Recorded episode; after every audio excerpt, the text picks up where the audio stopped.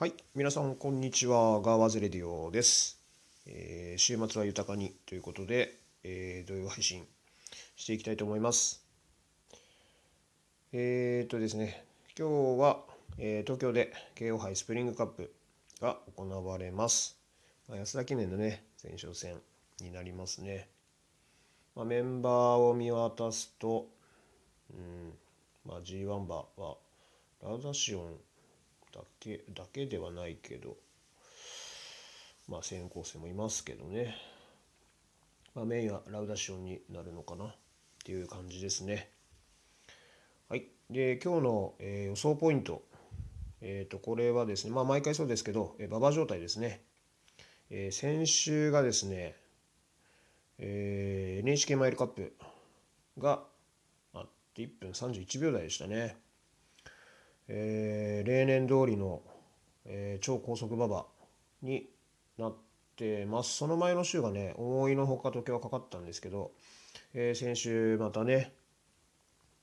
あの時計が早くなってましたね。はい。えっと、今週で4週目に、4週目ですね、その7日目になるので、突入しますけど、まあ、週中ね、一日雨は降ってましたけど、でも、小雨というか、霧雨のような状態だったので、馬場状態としては悪くないなと思います。この高速馬場が続くんじゃないでしょうか。で、今週から B コースに変わるのも、また高速馬場ををね、続く要因になると考えて予想していきたいと思います。えーその点踏まえて、えー本命は、えー3番のグルービットにしたいと思います。えーこれは昨年の3着馬になりますね。まあ、昨年はね、スローペースで、えー進んで、まあ、この時も2枠なので、内枠引いてね、先行策から、えー3着0秒33。まあ、好タイムでですね、一応、やや馬発表でしたけど、まあ、この結果を踏まえても、まあ、左回りのね、1400メートルは、あの、ベストかなと、えー思います。その前の前走のね、あの、宮記念なんかでもね、0秒33、6着してますし、あのー実績的にはね、あの、全然重賞でもね、あのーやれるかなと、あの思います。あの残念ながらね芝ではあの1勝しかしてないんですけど、まあ、前走前々走とねあのオープンクラスでもちょっと勝ちきれない競馬が続いてますけど、あのこの東京1004の舞台はは悪くないというかもってこいだなと思います、えー人気としてもね結構割れてるので一番いいところにいるかなと思うので、えーまずはこの馬を1頭目にしたいなと思います。えーで次に対抗は11番のミッキー・ブリランテですね。えー、と一時期ねちょっと低迷してましたけど、えー今年に入ってからのこの3走が、えーきっちりと結果を残せているかなと、えー思います。まあ、前走に関してもね宮記念10着ですけどこれはもう出遅れてね自分の全く競馬ができていない状況にもかかわらず、えー、と0秒63まであの詰めてますしあの悪くない結果だったんじゃないかなと思います。それからのこのね、えっと東京 1400m に変わるというのはあの条件好転かなと思います。えー前々走の阪急杯がね 1400m でねあのいい競馬してまあいいペースを先行して、まあ、前有利は前有利だったんですけど、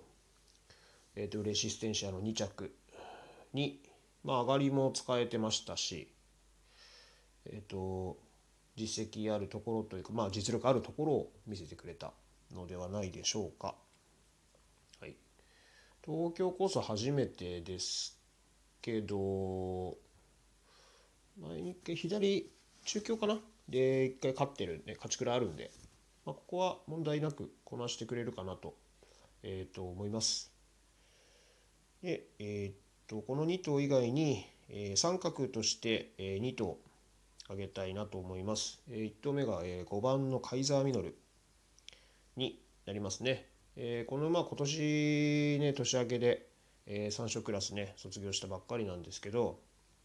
えー、このここ2戦重賞に挑戦して0秒3オーシャンステックスが0秒3差の5着。で前走がマイラーズカップ、0秒2差の3着。と、ね、両方掲示板、えー、前走のマイラーズカップに関してはあの馬券圏内ね、9番人気ながら入ってこのレースがね、えーと、すごくあの強かったなと思います、えー、結構な前傾ラップだったのを、まあ、4番手で前受けしながらそのまま粘り込んで、ね、0秒2差ですから、うん、強かったのではないでしょうか。すごく価値が高い3着